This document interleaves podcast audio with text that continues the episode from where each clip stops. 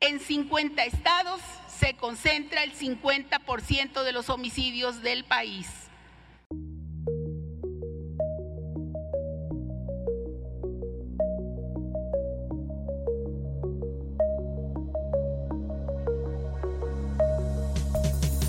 Los otros datos en GDL Post. Bienvenidos a todos, ¿no? Los que nos estén viendo y los que no nos vean también, ¿no? Para los que no nos vean, muchos saludos. Eh, hoy, eh, al programa de los otros datos, tuvimos el, el privilegio de que se conectaran algunos, ¿no? Ya sabemos que nunca estamos todos. Juan Pablo Altamirano, buenas noches, ¿cómo andas? Mi estimado, ¿cómo estás? Este, pues de, de pronto preocupado porque no sé dónde vamos a meter este, los otros estados, porque resulta que somos 50, ¿no? Este, ya sé que van a decir que, eh, nomás se equivocó, que, a ver, así le tiramos a Peña Nieto, así le dimos este, al fecal, pues, ¿qué les hizo pensar que este güey se le íbamos a fiar? Miguel Ángel Arevalo, buenas noches, ¿cómo estás? Buenas noches. ¿Desde, ¿Desde, cuál de los 12 estados nos visitas? Yo estoy... De los dos estados nuevos, pues desde el estado de sobriedad, lamentablemente, porque pues ya el doctor me regañó y no puedo ingerir bebidas como la que Fernando se está echando con los cacahuates. Este, así que ni modo, pues aquí estoy aguantando para.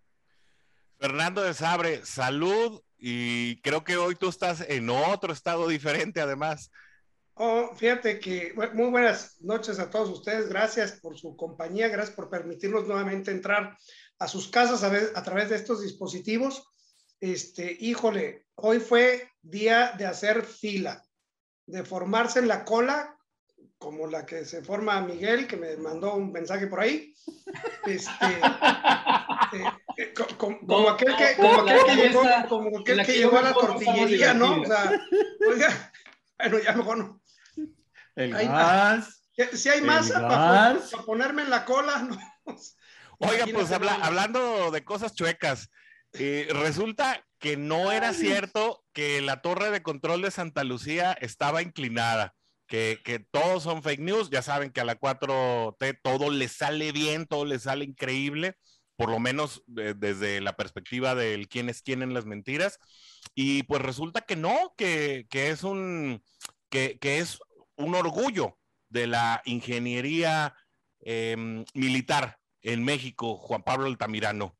Bueno, todo este tema este, eh, se suscita, obviamente, a través de un tuit de Axel Belfort, que es, eh, se ha convertido en los últimos, prácticamente desde que estamos encerrados, se convirtió en el referente este, en temas de arquitectura y sobre todo para el análisis, la verdad es que hay que decirlo, muy profesional este, en términos de, de los desastres más recientes que han ocurrido lamentablemente en nuestro país.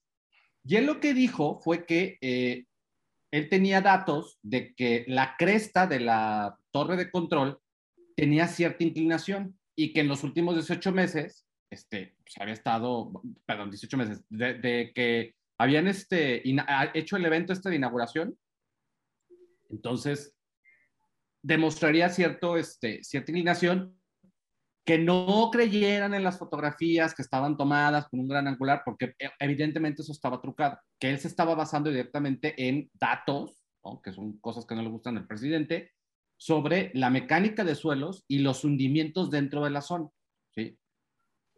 Gente que se agarró obviamente la, la, onda de lo que se trataba y también empezó a decir, no, que también el otro aeropuerto este, se estaba inclinando y que apenas estaban en la obra negra y que un montón de cosas. El caso aquí es que eh, pues de pronto alguien sí lo, tomó como título personal y el fin de semana fue esto un completo caos y hoy sale este, la bien chismosa ahí a decir que, este, que no es cierto, que es pura mentira, que es de orgullo, que, a ver, el presidente puede decir lo que él quiera, ¿sí? pero al final de cuentas los datos técnicos, que es lo que se lleva en una bitácora de construcción, pues ahí están. Y lo más visorio es que eh, pues como, vaya, como siempre sucede o ha estado sucediendo en estos miércoles de, de, del quién es quién en las mentiras, se dedican a pegarle a quien publica un dato, pero jamás publican un dato que contradiga justamente de dónde provino el ataque. O sea, simplemente son dimes y diretes, desacreditaciones, ¿no? El, caso de Carlos Loredes siempre estarle diciendo del famoso montaje este, de cuando Floras Casés, pero nunca aportan un solo dato para desmentir justamente la información. ¿La torre está inclinada? Sí. ¿Se puede corregir? Sí.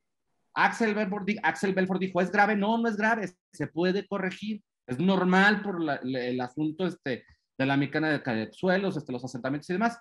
Pero bueno, en este país nos encanta entrarle prácticamente cualquier tema, pues ahí está.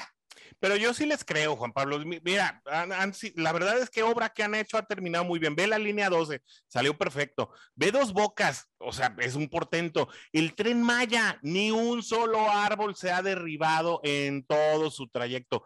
Miguel Ángel, ¿por qué no creerle a la 4T? A, ver, si puedo responder tu pregunta, ¿me, da chance que el programa dure como día y medio? Pues sí, nada más para hacer un live si quieres. Y nada más para en 10 segundos nos van a desconectar. Nada más para hacer la entrada, ¿no? La, pequeña introducción de por qué no creer de la 4T. a, ver, este. ¿Podemos, ¿Podemos cambiar de tema o seguimos con el mismo tema de. no, tú, habla, tú, háblanos de agronomía. Si tu programa. Háblanos, sí, sí, sí. Tu programa aquí, tú habla de lo que tú quieras. Tú dale, tú dale. No, es que que quería hablar, retomar a, lo que pasó hace una semana, ¿no? Para no dejarlo en el olvido, eh, y, lo que platicamos en la columna de GL Post, de cómo México se ha convertido en el hotel, en el hotel de lujo de, de los dictadores latinoamericanos, de los gobernantes de izquierda. Eh, la bienvenida al, dirigente cubano, el asilo al, al dirigente este, boliviano, ahora expresidente eh, de Bolivia, y bueno, pues como el secretario de, perdón, secretario de Relaciones Exteriores, ya, ya le estoy dando este, el título de gobernación, el señor Marcelo Ebrard, pues le dio la super bienvenida a Nicolás Maduro, ahora que, que, llegó para, para, esta asamblea que buscaba no, el pero Mike, perdón, Mike, perdón, pero según los trascendidos, a quien no le avisaron que siempre sí venía Nicolás Maduro fue justamente a Marcelo Ebrard. O sea, Marcelo Ebrard lo toma por sorpresa la llegada de Maduro, porque era justamente el factor con el que nadie contaba, porque él ya había dicho que no venía, que fue lo que terminó por dinamitar este, la reunión hecha sobre las rodillas de la CELAC. Si Maduro no hubiese venido, a lo mejor los dichos este, del presidente de Uruguay no hubiesen sido tan, este, tan duros como sí lo fueron a partir de la bocaza de este, del señor Maduro. ¿Realmente crees que no sabía el presidente y, el secretario de gobierno, otra vez, el secretario de Relaciones Exteriores, Marcelo Ebrard, que venía Nicolás Maduro? No, a ver, sí se le invitó. A, ver, el problema de la CELAC es justamente eso, o sea, hay, un montón de información, pero los trascendidos es de que se, se, les invitó, o sea, se convocó con muy poco tiempo, porque esta reunión debe haberse planeado 18 meses antes, no este, de buenas a primeras para tratar de reactivar ciertas cosas. Y sobre todo, a ver, creo que a lo mejor la parte que, que se refiere Miguel es, es el timing. O sea, a mí no me espanta que hayan invitado este, a Nicolás Maduro, no me espanta que hayan invitado este, a, Díaz Canel. México tiene esta tradición y ya han venido, ya vino también Fidel, ya había venido este, Nicolás Maduro con otros gobiernos. Ese no es el tema. Creo que aquí el punto y lo que de pronto... A ver, de pronto creo que es el, tema como más álgido, el timing, o sea, ¿qué día lo traes? ¿Para qué lo traes? Y sobre todo, ¿a quién le das la voz el día que se supone es el de México? O sea, lo que sucede, y estoy de acuerdo con Miguel, lo que sucede el día 16 de septiembre, en voz del mismo presidente, y después las palabras que da este, eh, Díaz Canel para enarbolarse en la bandera de la libertad, es, de verdad, eso sí, me parece una patada en los gumaros. Pero, a ver, yo creo que aquí lo importante es hablar de cosas este, más trascendentales. Cosas más trascendentales que, que, le duele un poquito más a la gente, eh, como es el, el, día a día de el, enfrentarse a la burocracia municipal, estatal o federal. Eh, eh, si viene o no viene Díaz Canel, si dijo o no dijo, ya lo acabamos de ver realmente a la 4T y a los, y a los mamadores de botas de los de la 4T les viene valiendo sorbete y ellos siguen teniendo votos. Aquí lo importante es que el país no está avanzando y nos estamos hundiendo no por si vienen o no vienen, sino porque estamos dejando de hacer. Y el dejar de hacer es que las dependencias de gobierno no están trabajando. Ya los niños volvieron a la escuela, ya hay salones de algunas escuelas este, que están eh, clausurados por, por contagio de COVID y los funcionarios federales no están regresando a sus trabajos porque están en un protocolo por no se vayan a contagiar. Entonces, eh, eh, digo, estamos viviendo una situación muy complicada en tema de COVID. los amparos para los niños de 12 a 17 años, eh, que este, hoy preguntaba yo en un medio, bueno, dígale a quien ganó los amparos que si tienen ustedes la ficha técnica de las consecuencias que tiene la vacuna con los menores, porque en otros países precisamente hay una ficha técnica sobre las consecuencias que pudiera llegar a tener la vacuna en los menores. Que pudieras llegar a ser fake news, no lo sé, eso se lo dejo a mi amigo Orson para que lo investigue, ¿no? Eso de que los niños pueden tener esterilidad a partir de, la vacunación, etcétera, porque ya me aventé un debate con, con Orson en, en Facebook, eh, pues, este, con, eso. Yo le decía, dame el beneficio de la duda de que la vacuna no está funcionando. Estados Unidos es el país número uno en vacunación, pero es el número uno en contagios. Sigue siendo número uno. La vacuna primero no te va a ayudar a que no te contagies. Sin embargo, el, todo el proceso le están dando un valor muy grande a la vacuna y estamos dejando de lado otras, otras cosas. No, no entiendo, todavía no, no, no sé por dónde va el hilo político eh, con pandemia, con inversiones y sobre todo este, en vísperas electorales de tanto de Estados Unidos como en México en los próximos tres años, eh, que se van a juntar, digo, va a estar muy cerca la elección del, del presidente gringo con el presidente de, los, de, México y nos vamos a agarrar catorrazos, van a ver. Oiga, y pues de qué se trató el primer bloque, quién sabe, ¿no? Cada quien traía su tema, cada quien habló eh, de lo que quiso. Pero pues con eso lo dejamos, ¿no? Todas, todas reflexiones muy valiosas eh, las que tenemos en este primer bloque. Vamos a ir a una pequeñita pausa para que el, el señor dueño de los internets no nos corte la reunión y regresamos en un momento aquí para otro bloque sin sentido en los otros datos.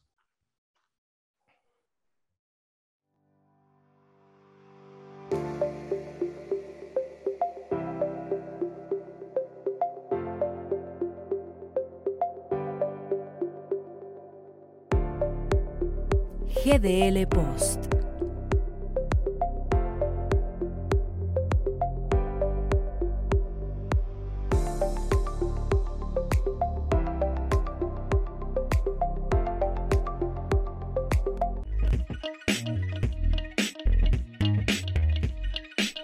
Guadalajara es nuestra.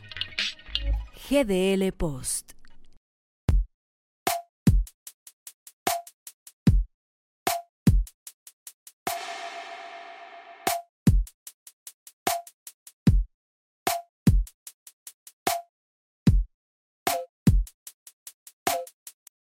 Bienvenidos de regreso a este programa de los otros datos que ya sabe. Eh, en, lugar de, en lugar de mejorar, cada vez empeoramos. Esto es un caos, eh, pero nunca como el caos que se dio eh, ante esta funcionaria que afirmó que los 50, bueno, ¿le dieron el libro antes o se lo dieron después? No importa. Dijo que el, la República Mexicana, la Federación. a ver, es la encargada de seguridad, no manches, es la encargada de seguridad, no manches. O sea, ese es un tema que creo le compete directamente a, Mike, pero es la encargada de seguridad, no puede salir a decir, o sea, no puedes decir eso, o sea, a ver, 50 estados. A ver, díganme, ¿cuántos, ¿cuántos estados tiene la República Mexicana? A ver, Juan Pablo. Pues vamos a reprobar todo. No, a ver, no yo, yo sí sé. Sólido, gaseoso. Eso. Sólido, líquido, gaseoso. No, en, la antigüedad, cuando todavía existía el Distrito Federal, eran 31 estados. Un estado y un Distrito Federal. ¿no? Ahora es pues, 31 estados y la Ciudad de México, ¿no? Y un gobierno, y un gobierno. Pero ya con la 4T ya tiene 50, ¿no? O sea, esos son los encargados de la seguridad. ¿Qué más podemos esperar? No tardan en convertirle en a, ver, de uno por uno. No tardan en convertirle en estado.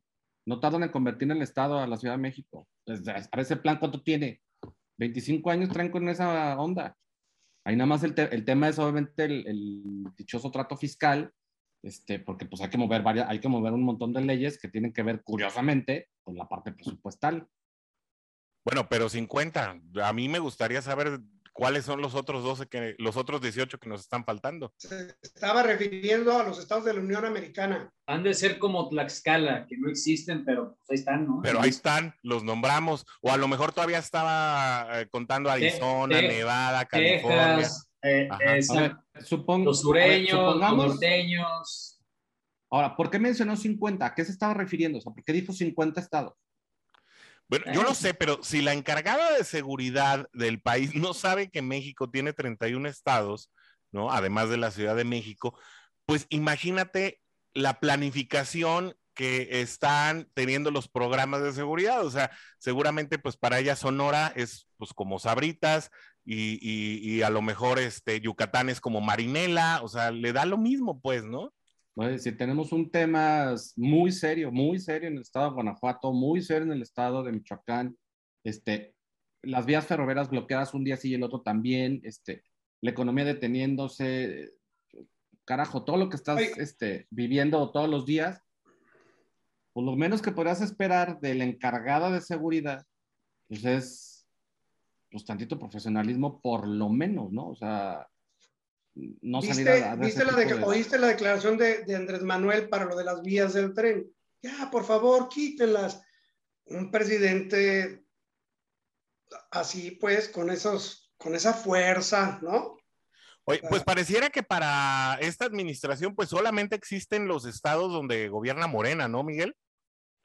Aparentemente los estados del sur, digo, desde que él ingresó a la presidencia, dijo que, que su prioridad iba a ser voltear con los estados sureños, que bueno, la realidad es una verdad que durante los últimos, todos, todas, todos sexenios anteriores, eh, los estados del sur han sido completamente olvidados por, por las administraciones federales.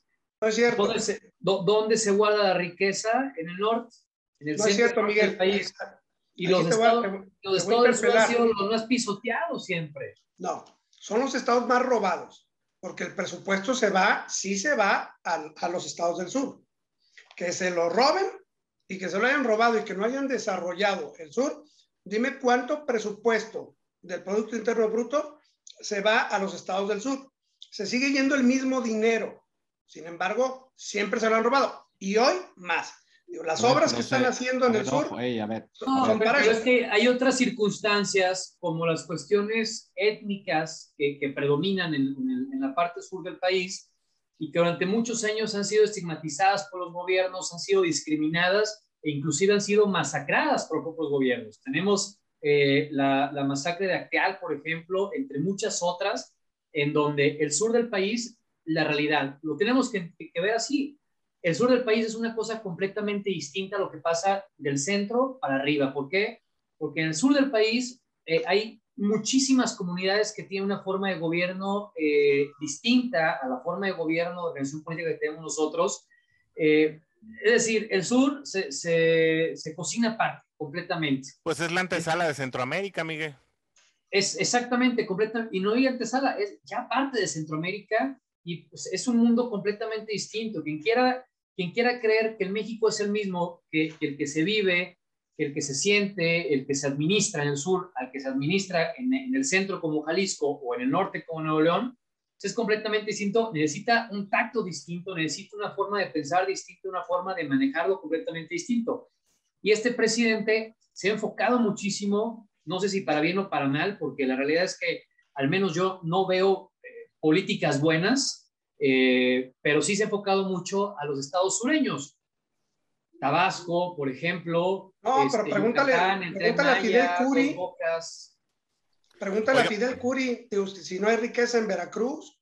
Pregúntale a Fidel Herrera. ¿Y, y, y dónde podemos ubicar a Nayarit, Fer? Yo creo que e, ese es el problema. Yo creo que a los, por ejemplo, a los estados del sur se les ha dado muchísimo dinero, pero a Nayarit se le ha quitado muchísimo dinero. Ah, porque, porque, Nayarit no tiene, el, la, la, cantidad presupuestal que recibe Nayarit por parte de la federación no se asemeja ni tantito a lo que recibe o va venido recibiendo Guerrero, Oaxaca y Chiapas. Por, eso va bien seguido el presidente, ¿verdad? Para como ah, para ir a ver, a qué les ayuda. Eso tiene que ver con la presidenta municipal. Ah. Ya le pidieron asesoría a Diego Fernández de Ceballos para hacer una carretera del amor de directo de, de, de Palacio. no manches, primero que terminen la de Vallar, la de Jala, autopista del amor, ay Dios mío, Dios. No, vas a ver, pues ya va a ser la autopista del amor. Directo de, Palacio Federal a, la presidencia municipal. A ver, si estoy de, a ver, si estoy de acuerdo, si estoy de acuerdo con ustedes en que el sur, este, malamente, se le ha dado este, muchísimo dinero. Hay un tema ahí eh, sociocultural, ya no digamos este, geopolítico, de muchísimos años, que siendo prácticos, a muy pocos les interesa arreglar. Esa es la realidad. Esa es una realidad. Que este, siga, que van a seguir existiendo abusos, pues sí, lamentablemente este, sí. Digo, esto no es gripa, no se quita este, con, un, con un mejoralito. Pero a ver, una parte importante de, lo, de los dineros que es a mí lo que, el, el tema que me gustaría tratar, tiene que ver justamente con este margen de maniobra que ya no tiene el gobierno federal. O sea, al gobierno federal literal ya se le acabó la lana, ya no tiene este, de dónde tomar. Por eso esos intentos eh, de hace apenas este, unas semanas, unos meses, de querer tomar ciertos recursos eh, que vienen obviamente destinados o estipulados para otras cosas, para tratar de enderezar el barco, porque de otro modo no va a haber tren Maya, no va a haber, este, evidentemente, dos bocas, y tampoco va a haber un aeropuerto funcional este, de Santa Lucía. Le falta el 9, a ese aeropuerto todavía le falta el 90%. Perdón, Juan Pablo, pero aeropuerto funcional en Santa Lucía no va a haber nunca. No, me refiero obviamente a la parte técnica. Eh, ya otra, la, otra parte que tiene que ver con, con, las realidades que lamentablemente no quiere enfrentar el presidente, pues es, es otra. Ahí lo que llama la atención, y, sí, y, sí, este, y creo que es donde debiera centrarse el debate, es en la parte de los dineros, justamente, la gran parte del presupuesto, ¿sí? Se está yendo, para no variar, a lo que son este, nómina, los, y lo, obviamente los, los, programas sociales, que también hay que decirlo, los programas sociales han, han, recibido importantes recortes, y obviamente a sus, este, a sus tres elefantes blancos que el señor quiere este, y pretende construir. aquí la pregunta es, oigan, el ejército ya como parte de la infraestructura de gobierno, porque al final de cuentas es en lo que este señor terminó convirtiéndola, ¿qué va a pasar si llega un gobierno de oposición y de pronto decide empezar a recortarle, ¿no? Este, todas las dádivas que este presidente sí le ha dado de pronto al ejército solamente en el manejo de recursos este, económicos, ¿eh? porque si quieren hablamos de transparencia, pero ese va a ser otro tema muy, muy, muy este, complicado y es un tema que también domina este Mike. Las cuentas que tiene que entregar, este, obviamente, pues el mando militar en términos de las construcciones y el tema que aquí tratamos que no se ha vuelto a tocar tampoco a nivel nacional, la parte de los moches que denunciaron muchos de los trabajadores de obra dentro, del, dentro de, las obras del aeropuerto, en donde les están, literal, les pagan en, les pagan en efectivo y aparte les están reteniendo un porcentaje que en algunos casos va hasta el 50% de, de la comisión. O sea, Oye, pero, Juan Pablo, tocas un punto muy importante, ¿no? Si llega un gobierno de oposición, ¿es factible que llegue un gobierno de oposición eh, al día de hoy, Miguel Ángel Arevalo? O sea, ¿realmente hay una figura que pueda emerger desde, desde esta oposición que sí eh, ganó un legislativo tal vez en bloque, pero que la verdad para la presidencial no parece ir muy juntos. Mira, eh, al menos aquí en Jalisco hay una figura que es Emilio González Márquez, que es el exgobernador de Jalisco, que durante este, este periodo electoral que acaba de pasar estuvo muy cercano al actual gobernador Enrique Alfaro, capacitando a los cuadros que iban a participar en, los puestos de elección popular. Es decir, Emilio González, expanista, bueno, panista todavía, porque la verdad es que nunca se le expulsó eh, realmente, está capacitando, capacitó los cuadros de Movimiento Ciudadano aquí en Jalisco. Y Emilio lo ha dicho públicamente y en su petit comité dentro del Movimiento Ciudadano, que no es un, rumor, sino es algo completamente que todo el mundo sabe que, Alfaro está ahí gracias a Emilio González Márquez que el plan de Emilio, dentro de sus cuadros que aún posee, pocos, muchos, no, no lo sé, de, a nivel nacional, yo creo que son pocos, el proyecto de Emilio es lanzar a Enrique Alfaro como candidato a gobernador en una coalición PAN Movimiento Ciudadano. Candidato a presidente. ¿Perdón? Candidato a presidente. Es, perdón, candidato a presidente, exactamente. Lanzar Ajá, ¿y los fosfos fosfos se van a dejar? Eh, Pues es que ellos son un punto y aparte, o sea, Sí, yo creo igual, yo creo que Samuel, estamos hablando de no de la siguiente elección, sino de la que sigue. es, es exactamente. Pero al menos en la próxima elección hay cuadros del PAN dirigidos por el exgobernador de Jalisco, eh, Emilio González Márquez, que están buscando esa alianza. Y esto eh, no lo digo yo, eh, lo, lo- lo- dicen amigos que ahora son diputados electos, que son alcaldes electos, que tuvieron capacitaciones con Emilio González en su casa días antes de la elección para decirles cómo reaccionar ante el día de la elección, qué hacer y qué, qué- qué no hacer. Y que el proyecto del exgobernador pues es llevar a la presidencia de la República a Enrique Alfaro de la mano del PAN. Ahora, jefe, a ver, este es un movimiento local, es un movimiento pequeño. Emilio González ya no tiene la fuerza que tenía hace 12 años. nomás te, entonces- nomás te- te voy a recordar una cosa. Emilio González Márquez quiso ser candidato a presidente de la República. Claro, O sea, él, él- él está montando a la estructura de Alfaro para montarla él por la estructura. Recuerda que él fue presidente nacional del PDM. Al tener, al ser, al haber sido presidente nacional de un partido político nacional, tiene una estructura electoral que ningún otro tiene este, eh, actualmente, ni siquiera Alfaro, ni siquiera este, este, la, mitad esa- la mitad de la gente que colaboró con él en el PDM ya se murió. claro, esa, esa O gente sea, ya no ¿cuál es- existe. ¿Cuál No, no, no, no, no, no, güey? no lo descartes, No, ¿eh? no, Nomás, No, nomás que no lo descartes.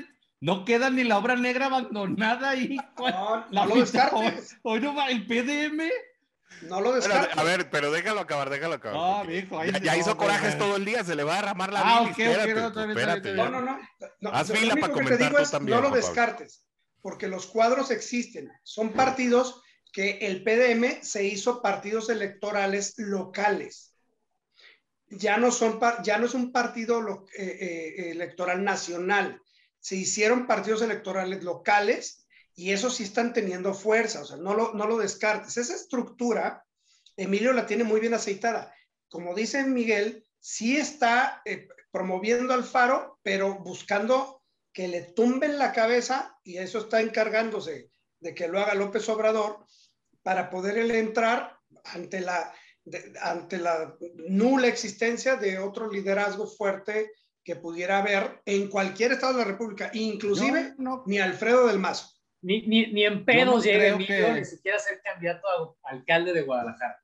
Sí, no, yo, yo tampoco. O sea, yo Emilio González creo que es una, yo creo que él y el Bester son dos de las personas más apestadas este, en la política de nuestro país. No, la- a ver, la verdad, no, a ver, yendo un poquito más allá, una de las teorías. Que empiezan ya a circular desde la semana pasada justamente en este asunto de la eh, sucesión presidencial y ante la nula caballada que tiene justamente la oposición, digo, está reviviendo a Naya, me parece, este, volver a cometer el mismo error y ahora haciéndolo consciente, o sea, todavía este, peor, tiene que ver con que de pronto, de pronto pudiera ser Marcelo Ebrard fuese el candidato de unión de la oposición, o sea, es decir, iría representando al PRI, al PAN y al PRD, o sea, lo que, es, lo que fue la alianza este, Va por México.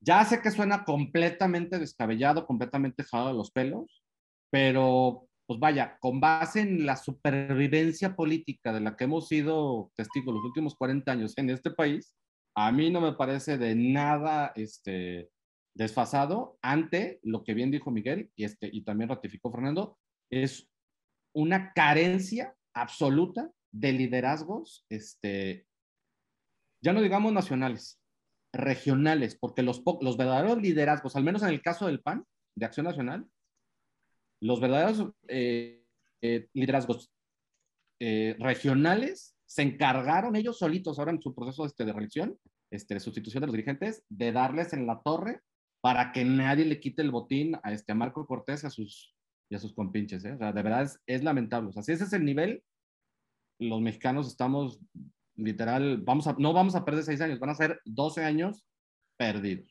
No es un cuadro descartable, eh, perdón, descartable, Juan Pablo, porque al final todo apunta a que el presidente se está decantando em, porque eh, Claudia Sheinbaum sea realmente quien pues vaya a representar a Morena en la elección de 2024. De esta manera, eh, un juego que existe ya entre Ricardo Monreal y Marcelo Ebrard, que pues también los dos están muy apuntados y los dos tienen aspiraciones para la misma elección, eh, pues no se descartaría que en un momento dado pudieran desmarcarse de, de, la figura morenista en pro de sus fines. Sin embargo, la verdad tampoco es una situación tan sencilla de eh, de que suceda, porque al fin eh, el presidente ha sabido rodearse de gente leal, de gente que les fiel al proyecto, eh, de gente pues que, que incondicionalmente está detrás de él, pero bueno, tiene sentido lo que dices y creo que solamente con el tiempo lo vamos a poder corroborar, ¿no? Imagínate en un momento dado ahí a Marcelo Ebrard en cualquiera de las figuras de, de, los, de los partidos que no son eh, Morena, tal vez ahí el, juego de la bisagra de Movimiento Ciudadano cobre un papel muy relevante para una posible candidatura de Marcelo Ebrard. Y entonces imagínate, la carrera, Marcelo Ebrard, Claudia Sheinbaum y contra quién van. Concluimos con esto. Un minuto cada quien. Comenzamos con Miguel Ángel Arevalo. ¿Cómo la ves? Conclusiones de todo lo que platicamos hoy. Por fin agarramos rumbo, ya al final, ni modo. ¿Cómo la veo? Voy a, citar a un célebre compositor y un cantautor mexicano que dice, creían que estaba pelada, pero no, estaba pelona, ¿no? Eh, a ver, Alex, que no me digan que no cito mis fuentes. Este, la verdad es que, así como ahorita cerraba con Pablo diciendo, no hay cuadros por ningún lado, esa es mi conclusión. Estamos verdaderamente jodidos porque los dos únicos candidatos a la presidencia, los que podemos hablar realmente hoy con posibilidades de llegar a la presidencia, son dos achichingles del presidente, Marcelo Ebrard y la señora Claudia. Entonces, fuera de eso, no hay nadie. Y lo repito de mi programa anterior, no hay absolutamente nadie el día de hoy y es muy complicado que durante los próximos dos años de gobierno llegue a existir o a generarse una figura política, aunque sea regional, como bien lo comentabas ahorita, que pueda posicionarse para llegar a ser candidato a presidente o presidenta. Fernando de Sabre, nos vamos. Yo creo que, ah, caray, este, yo creo que es, eh, el, el, tema es que seguimos siguiendo la, la, liga de estos, es decir, la, estamos nosotros eh, muy pegados a lo que, a lo que nos dice eh, eh, a, la agenda del PG y no estamos generando una agenda para alguien más. Juan Pablo Altamirano, últimos comentarios. Pues yo pondría atención a cuál va a ser realmente el papel que va a jugar Augusto Adán, o Adán, Adán Augusto, el hoy secretario este, de Gobernación. Porque Adán Augusto López, sí. Parece ser que a Hertz ya le llegó la hora, ¿eh? Parece ser que ahora sí se pasó y después de ocho meses de cierta impunidad, parece ser que ahora sí ya van a empezar a poner este orden ahí. Habrá que esperar a ver este, qué sucede con estos dos personajes y obviamente cómo nos van a afectar este, a los demás. Pero pues bueno, yo concuerdo con Miguel, quien fija la agenda es directamente este, el presidente. Habrá que ver mañana con qué otra batea de babas sale. Y pues sí, digo, ¿por qué hablamos del presidente? Pues porque lamentablemente de los problemas serios nadie más quiere hablar. O sea, hace un año, hace un año, justamente en este programa, se llamaba diferente, hace un año dijimos, advertimos lo de los médicos cubanos, nadie nos hizo caso y un año después es nota. Sí, bueno, aunque hay presidentes, digo, hay, hay temas en los que el presidente tampoco se quiere meter, ¿eh? temas escabrosos como la despenalización del aborto que Miguel eh, Ángel Areva lo tocó muy atinadamente hace dos semanas en su columna de GDL Post. A esos no le entra el presidente, ¿eh? Ahí sí ya dice, no, bueno, pues va, yo respeto la autonomía del, Poder Judicial. Entonces, bueno, ahí. Él, no puede decir nada. No, pero siempre lo hace. De todos modos, nomás le sale ahí. Pues eh, ese respeto nomás le sale por motivos la mitad de La mitad de su base electoral es pro despenalización, que pues no es legalización que es donde la gente se está perdiendo. No es legalización, es despenalización. así lo dijimos, despenalización. Así que bueno. Pero finalmente, bueno, seguramente estos dos temas, lo de Gertz Manero y, todavía las, las, seguidillas de lo que hablamos hoy, serán tema en el próximo programa de la próxima semana de los otros datos. Les agradecemos mucho que hayan estado con nosotros. No se olviden de eh, conectarse con nosotros, con el programa y con cada uno de los aquí presentes a través de las redes sociales que están apareciendo en su pantalla. Les agradecemos el favor de dejarnos entrar a su casa, a su dispositivo móvil, a su tablet, a su computadora Ahora sí ya nos puede ver a los cuatro. Ahí estamos. Este, ah, nomás Miguel está al revés. No sé por qué. Está esto de locura. Pero nos despedimos y nos vemos el próximo jueves cuando sea otra vez el momento de analizar los otros datos. Hasta la próxima, señores, amigos. Bye. Buenas noches.